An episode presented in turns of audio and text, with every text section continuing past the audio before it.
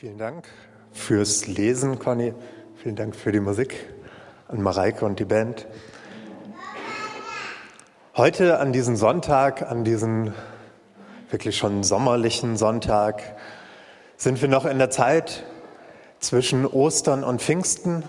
Und in dieser Zeit wollen wir uns hier bei Elia in den Predigten, in den Gottesdiensten darüber Gedanken machen, was kommt denn nach Ostern? Ostern und dann.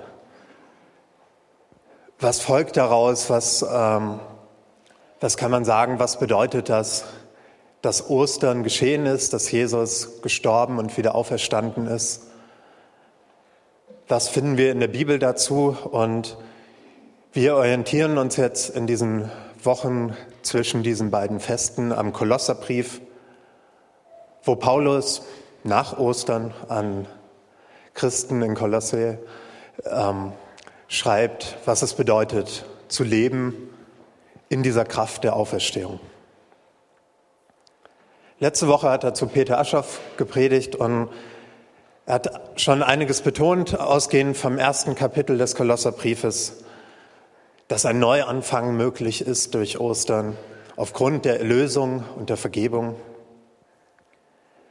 dass es Versöhnung gibt und auch ein Dienst der Versöhnung durch Jesus, Paulus und auch wir. Und auch, dass die Mächte und Gewalten besiegt sind, dass ein Machtwechsel an Ostern stattfand. Und der heutige Text aus Kolosser 2, der knüpft daran an. Und wenn man ihn von hinten anfängt zu lesen, dann startet er damit, mit diesen Mächten und Gewalten. Und ich möchte das heute mal machen, das Ganze eher von hinten aufziehen, eher die letzten Verse zu beginnen und dann immer mehr zum Anfang der Verse vorrücken. Denn Paulus macht es häufig so, er sagt etwas und dann kommt die Begründung. Und man kann ja auch mit der Begründung starten und dann nachher zu dem, was folgt, kommen. Also die Mächte und Gewalten, um die soll es jetzt erstmal gehen. Was ist das eigentlich? Was ist dieser Machtwechsel? Wie fand er statt? Und was bedeutet das dann für uns, nach diesem Machtwechsel zu leben? Mächte und Gewalten, wenn man das liest in der Bibel, ich weiß nicht, ob ihr euch da immer was drunter vorstellen könnt. Das ist manchmal ein bisschen schwierig und ich habe auch Texte gelesen zu diesem Abschnitt und da ging es dann um Okkultismus und so, dass das damit gemeint ist. Also so, oder Esoterik, irgendwas in die Richtung. Da, da gibt es schon einige Sachen und das kommt auch immer wieder vor, dass Leute sowas ansprechen.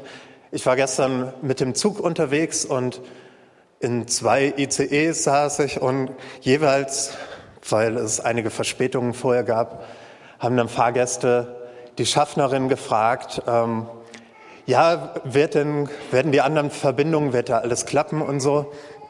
Und die Schaffnerin meinte dann, heute habe ich meine Glaskugel zu Hause gelassen, kann ich gar nicht sagen. Und im nächsten Zug die gleiche Frage von einem Fahrgast, eine ganz andere Schaffnerin und ihre Antwort war, meine Glaskugel habe ich heute zu Hause gelassen, das kann ich nicht sagen. Also Geht es hier, Paulus, um sowas, um Leute, die mit Glaskugeln die nächsten Zugverspätungen voraussagen können? Ich glaube, es geht um viel mehr. Es geht nicht nur um Wahrsagerei, Esoterik, Okkultismus oder sowas. Die Mächte und Gewalten sind etwas, wenn man in die Bibel schaut, was das ganze Leben bestimmt, die, das Leben in der Welt, in der Gesellschaft. Und wenn wir in die Bibel schauen, dann sehen wir, dass alles sowohl sozusagen eine innerweltliche Dimension hatte, aber auch eine, man könnte sagen, übernatürliche Dimension. Wir sind es ja gewohnt zu trennen, ganz klar, zwischen materiellen und dem Geistlichen. Das bei uns in der Gesellschaft ist es auch immer mehr so, dass so das geistliche Religion im Privatbereich abgeschoben wird und mit dem Rest gar nichts zu tun hat. Die Bibel hat da ein ganz anderes Bild von der Welt. Da Jede Krankheit ist gleichzeitig auch etwas, ähm, hat eine spirituelle Dimension. Krankheiten und Dämonen sind teilweise fast austauschbar, die Begriffe. Die Frage ist, ob auch wir beides integrieren können oder ob wir bei dieser fein säuberlich getrennten Welt sich bleiben. Ich denke, dass es möglich ist, ähm, sowohl diese inneren als auch äußeren Aspekte alles von allem, was ist, zu erkennen. Diese Kombination des Sichtbaren und Unsichtbaren. Und darum geht es bei diesen Mächten und Gewalten. Die haben sowohl eine soziale als auch eine spirituelle Dimension. Und man kann sie nicht auf das eine oder das andere reduzieren. Bei Mächten und Gewalten, die beschreiben etwas, wo mehrere Sachen zusammen mehr sind als die Summe der einzelnen Teile. Zum Beispiel, das bei uns im Sprachgebrauch gibt es da auch immer mal wieder was, wenn vom Geist eines Unternehmens gesprochen wird. Da, da taucht das so ein bisschen auf, dass es noch eine Dimension gibt, die wir gar nicht so genau benennen können, wo die jetzt angesiedelt, angesiedelt ist. Oder auch der Geist des Kapitalismus.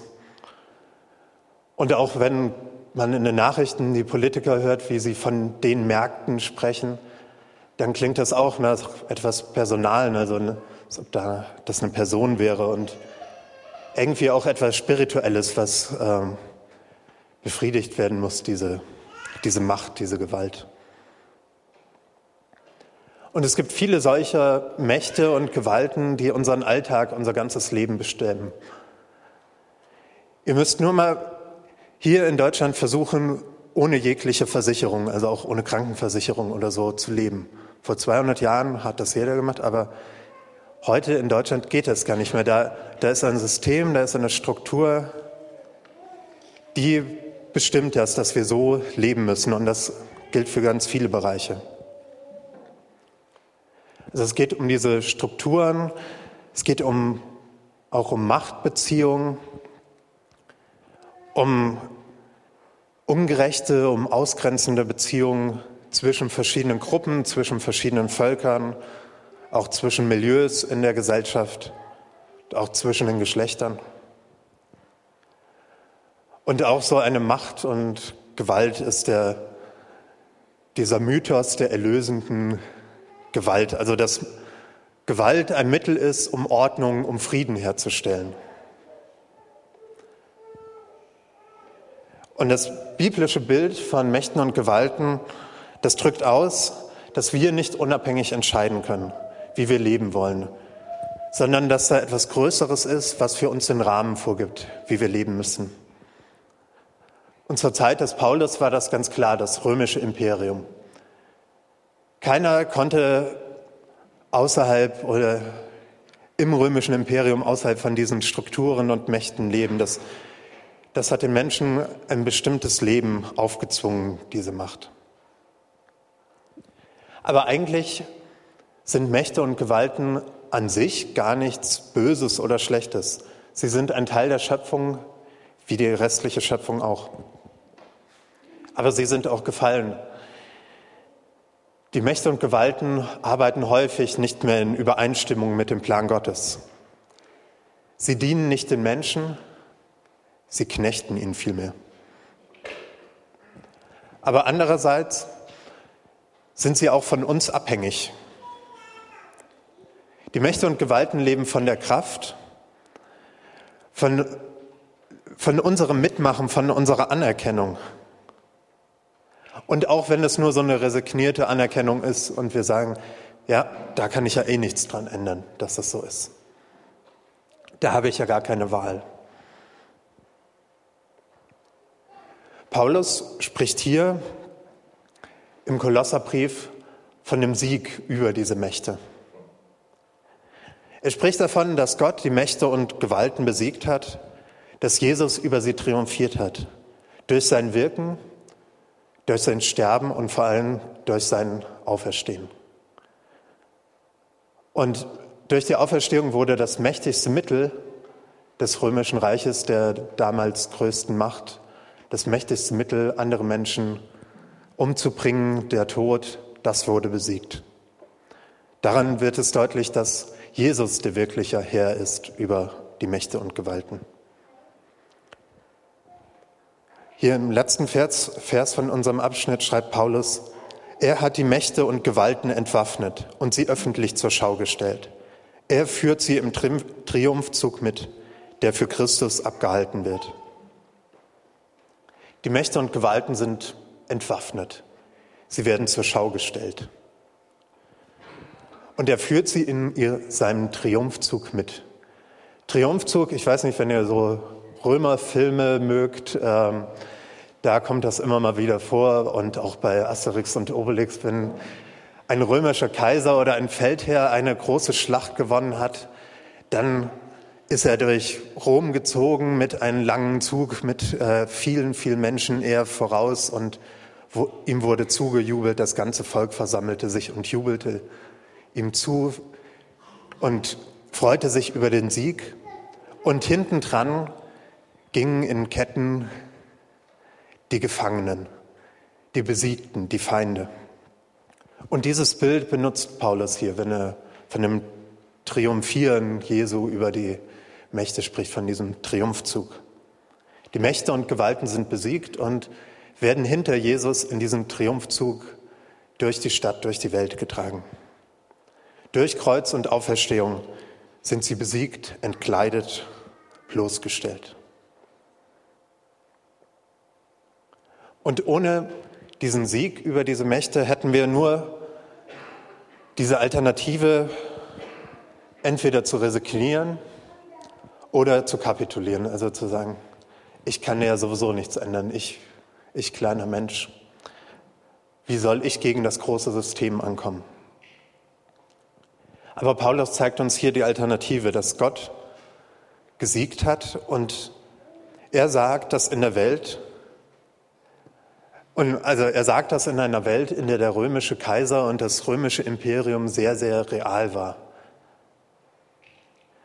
Aber er erinnert daran, dass die Macht Gottes durch die Auferstehung Jesu in die Welt kam und dass sie stärker ist als alle anderen Mächte.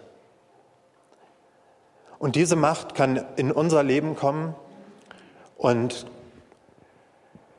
hier spricht er zu den Christen in Kolosse, zu, zu denen ist diese Macht schon gekommen. Da ist ein Herrschaftswechsel möglich. Ich lese die Verse 10 bis 12 nochmal. Und er sieht, und er steht als Haupt über allen Mächten und Gewalten. Er ist es auch, durch den ihr die Beschneidung empfangen habt. Allerdings ist es keine Beschneidung, die von Menschenhand vollzogen wurde. Sie besteht vielmehr darin, dass ihr den Leib abgelegt habt, der nur auf das Irdische ausgerichtet war. Das ist die Beschneidung, die uns Christus schenkt. In der Taufe wurdet ihr mit ihm begraben und in der Taufe wurdet ihr auch mit ihm auferweckt.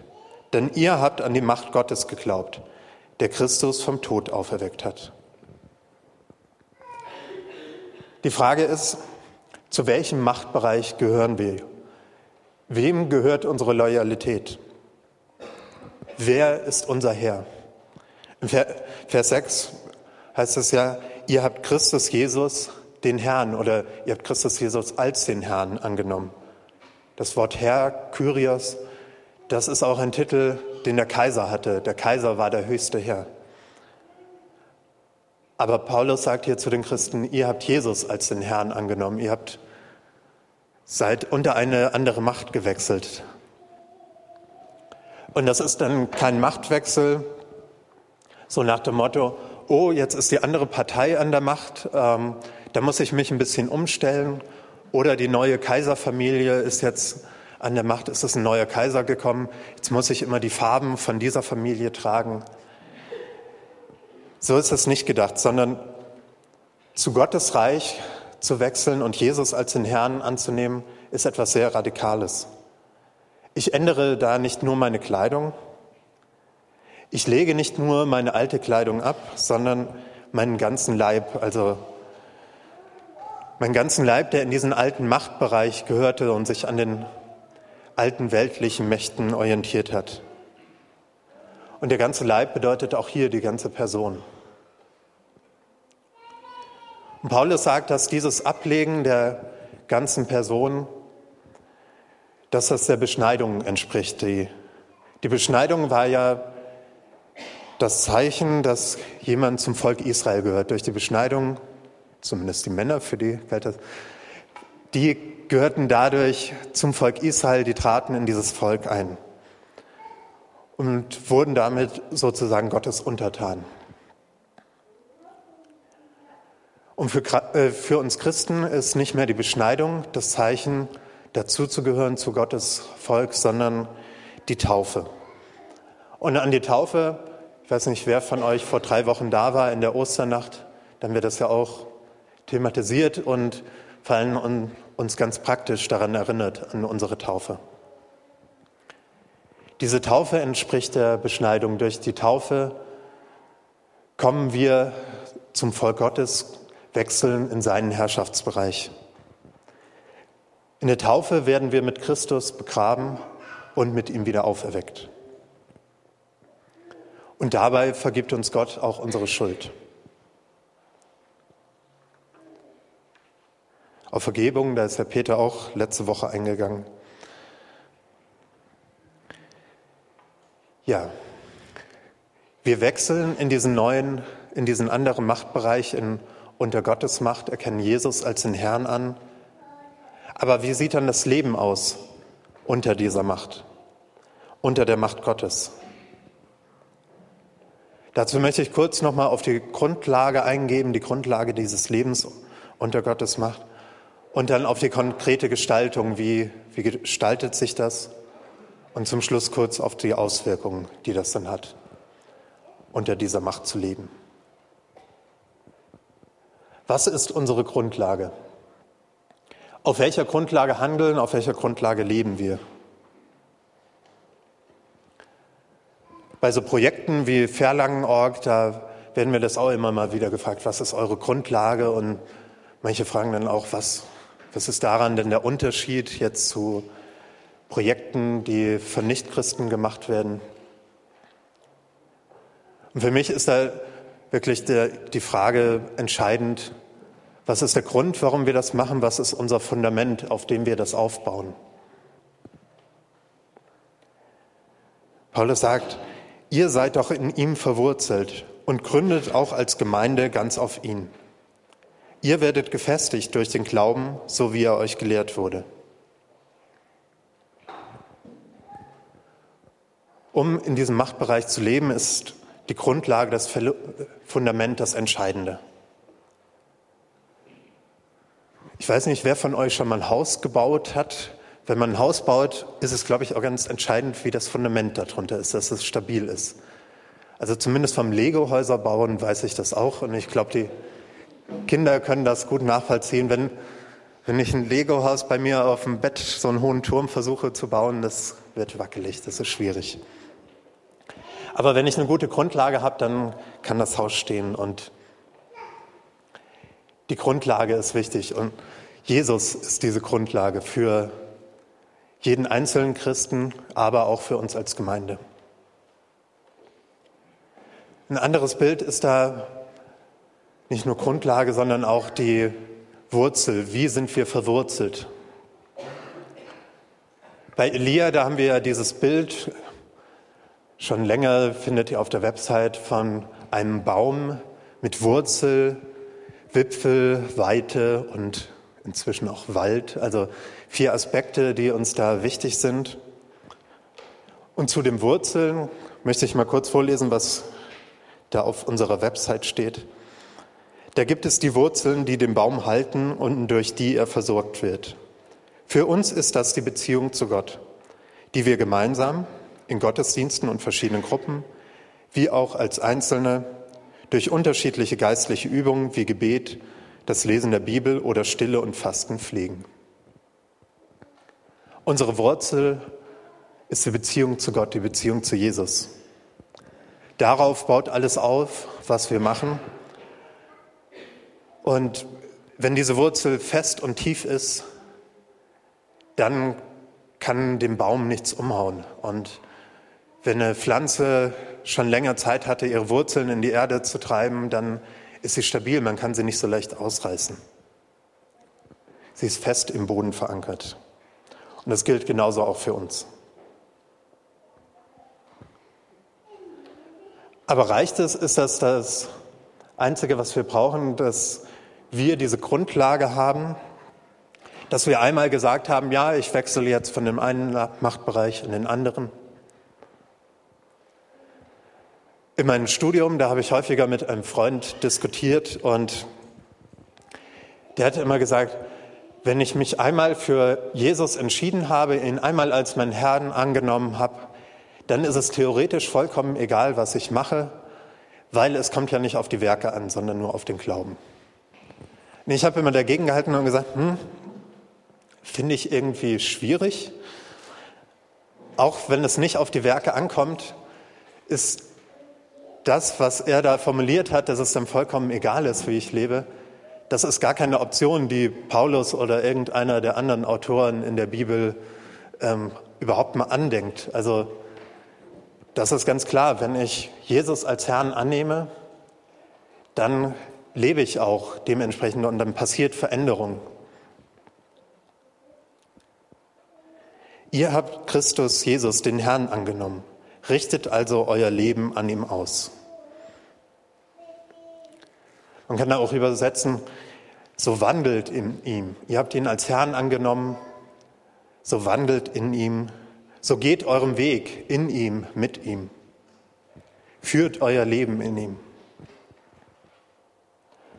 In dem, wie wir unser Leben führen, wird es sichtbar, was uns bestimmt, was unsere Grundlage ist. Ein paar von euch erinnern sich jetzt vielleicht an eine Predigt von mir vor ein paar Wochen, als es um Jesus und die Sünder ging, wo ich sehr stark betont habe, dass Jesus, wenn er Sündern begegnet ist, wenn er denen, die von der Gesellschaft, von den religiösen Leuten verurteilt und ausgegrenzt wurden, wenn er denen begegnete, dann nahm er sie an, bedingungslos. Und es wird nur nicht mal davon oder nur sehr selten davon berichtet, dass das direkt Auswirkungen auf ihr Leben hatte. Widerspricht das jetzt dem, was ich jetzt sage? Auf den ersten Blick vielleicht schon, aber ich denke, wenn ich von Jesus angenommen werde, wenn ich Jesu Liebe erfahre, dann wird sich fast von automatisch, wenn ich den Heiligen Geist empfange, dann wird sich etwas ändern in mir. Und das muss mir dann gar nicht aufgezwungen werden.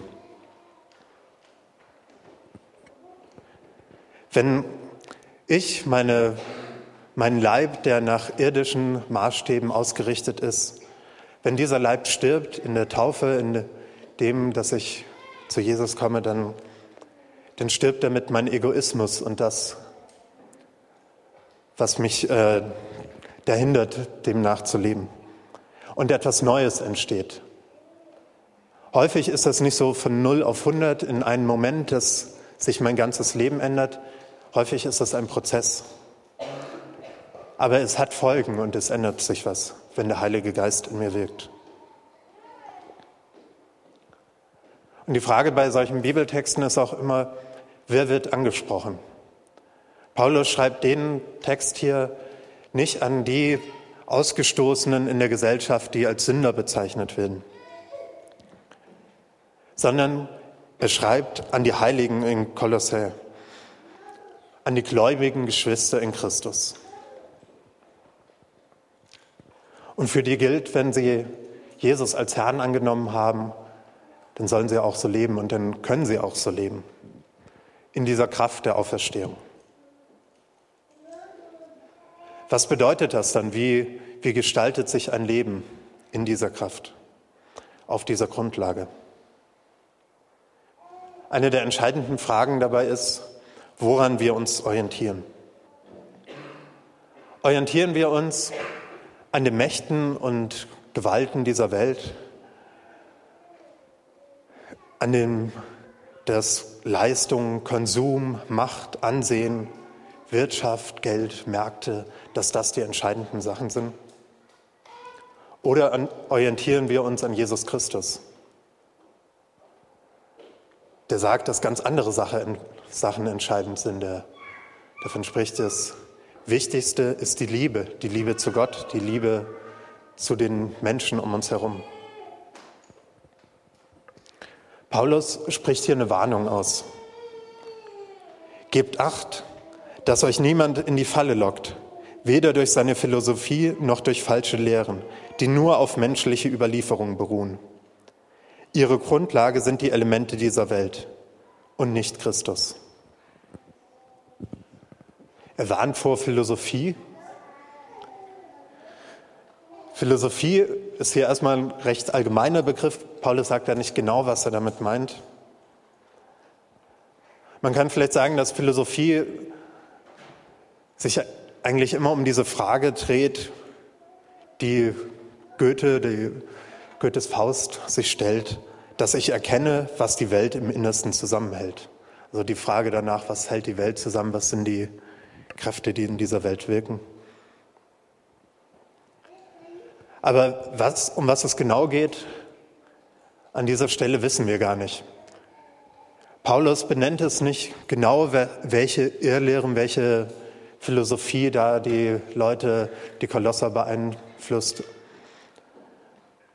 Aber ich bin mir ziemlich sicher, die Kolosser, die wussten ganz genau, wovon Paulus spricht. Er hat das in eine konkrete Situation in die Gemeinde geschrieben. Sie wussten, von was sie geprägt werden, was sie beeinflusst und Paulus warnt davor. Es geht auf jeden Fall um Lehren, um Philosophie, die, deren Fundament nicht Jesus war, sondern die gegründet war auf Menschen und den Elementen der Welt. Womit ich jetzt sicherlich nicht sagen will, dass man davon nichts lernen kann, absolut nicht. Wir können sehr, sehr viel lernen, auch von ähm, Lehren, die nicht auf Christus gegründet sind, von Menschen, die keine Christen sind, natürlich. Aber unser Leben ausrichten, das sollten wir an Jesus. Und bei unserem Leben, wie wir das so ganz grundlegend ausrichten, da kommt es halt auf diesen Grund an. Ist der Grund Gott und Jesus oder sind das die Mächte und Gewalten dieser Welt? Gott ist der wahre Grund. Der wahre Grund der Welt auch. Und er ist nicht nur eine Teilantwort auf diese Frage, was die Welt im Innersten zusammenhält. Nein, Gott hält die ganze Welt zusammen. Und wie können wir diesen Gott erkennen? Wir können ihn in Jesus Christus erkennen. Was wissen wir über Gott? Vor allem das, was wir in Jesus sehen. Denn in ihm ist die Gottheit mit ganzer Fülle ihrer Kraft leibhaftig geworden. In Christus ist Gott gegenwärtig. Die Fülle der Gottheit konzentriert sich in Jesus, in der Person. Jesus wird das sichtbar. Wenn wir in die Bibel schauen, die Evangelien lesen, dann sehen wir, was Gott ausmacht, wenn wir anschauen, wie Jesus gelebt hat, wie er gehandelt hat. Und Jesus, der ist auch der Ursprung und das Ziel der gesamten Wirklichkeit. Das haben wir auch in Kolosse 1 gehört. Und wenn wir unser Leben unter diese Macht stellen und uns an ihm ausrichten, dann hat das Auswirkungen dann haben auch wir Anteil an dieser Fülle. Auch ihr habt Anteil an dieser Fülle, weil ihr zu Christus gehört. Wir können Gott dann auch erleben, wir können ihm begegnen in unserem ganzen Leben, nicht nur im Gottesdienst, sondern in jedem Moment unseres Alltags. Und die Fülle Gottes, Gott wird dann auch in uns sichtbar. In der Kirche, in der Gemeinde, da nimmt Jesus Gestalt an. Paulus spricht immer wieder vom Leib Christi. Und so wie wir Gott in Jesus erkennen können, können die Menschen um uns herum Jesus in uns erkennen. Und damit letztlich auch Gott.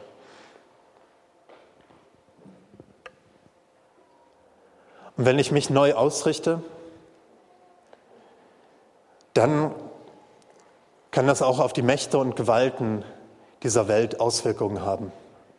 Auch wenn die erstmal so fest und unbezwingbar erscheinen. Wenn wir immer weniger sie als unsere Herren anerkennen und immer mehr Jesus,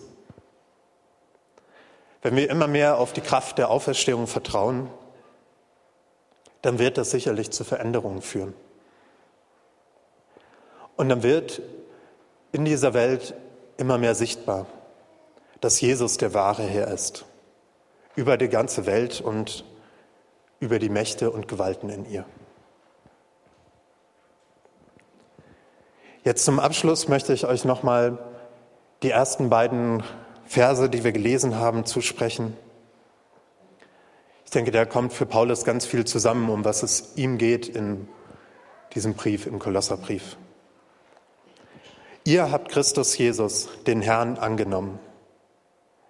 Richtet also euer Leben an ihm aus. Ihr seid doch in ihm verwurzelt und gegründet und gründet euch als Gemeinde ganz auf ihn. Ihr werdet gefestigt durch den Glauben, so wie er euch gelehrt wurde. Und habt allen Grund zu überschwänglicher Dankbarkeit. Amen.